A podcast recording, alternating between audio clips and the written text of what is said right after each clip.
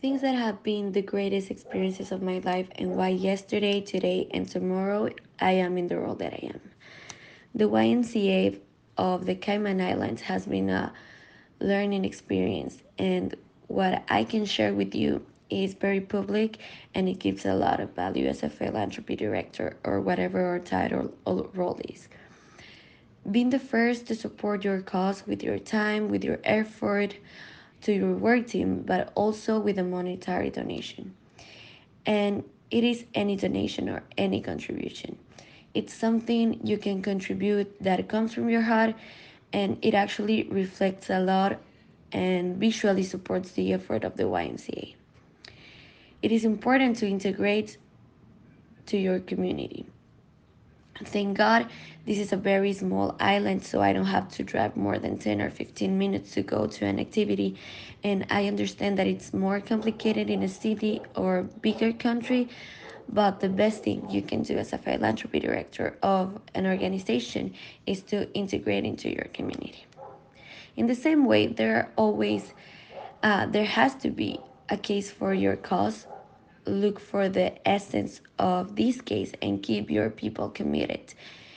Your people are your staff, your volunteers, your work team, your colleagues. So you have to have energy to continue in this role that is usually very intense and you have to project energy so that your volunteers remain committed and maintain the same goal and continue doing their programs effectively and also that they can project value to the community. I usually ask people who donate to other causes why every month you donate to the Cancer Association and not the Children's Association. There are many personal reasons, and it is something you have to be respect, uh, respectful, but you also have to be aware that there are other causes sometimes. When you donate to those causes, you are opening the doors to donations to your own cause, which in this case in the Cayman Islands are very public. Today before this uh, this presentation, I was at lunch um, that is held every year where we were 408 people at the Chamber of Commerce, something that I live every day. An event that is held once a year to have people who make decisions at business level in the Cayman Islands in the same space. And this is important because it is a network connecting with people who make decisions in your city or in your community. And for sure, this is a priority. Being with decision makers is just as important as deliberating fundraising processes. On the other hand, when you know your donors, you can have a more personal relationship beyond going to cash a check or asking for a donation. It is having a relationship of how we are supporting programs for children, um, sports in the summers, or with elderly. That they understand how you're doing your programming, and it is easier for the next three or five years to have that donation from them. And then also be very mindful of what your donor segmentation is. As I was saying, millennials and how their generation has impacted us in the last two or three years, how much more of an acquisi- acquisition they are donating. Um, they may not be interested in having children, but they do have an interest in donating to organization for puppy care or other issues such as mental health. So you have to look for that segmentation in a strategic manner. For example, we are a financial firm. Many companies that are in the Cayman are also in England, are in Hong Kong, in Singapore. So sometimes you have to investigate what is happening in Hong Kong or Singapore in terms of donation, non-profit organization, and who is donating to them, and how are the projects there uh, to treat them as a little bit of benchmark and also try to do it in your um, location.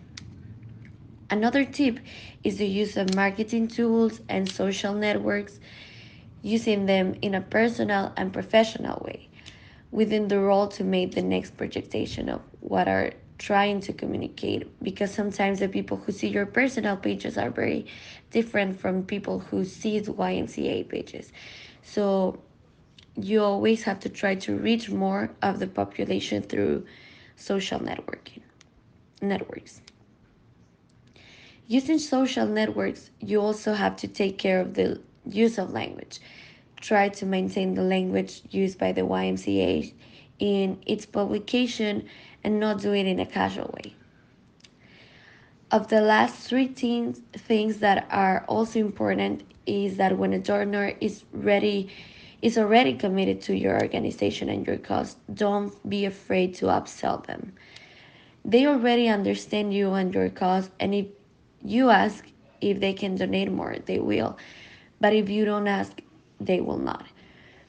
Uh, the question is not the same when you ask for a public ser- uh, sector or the private sector.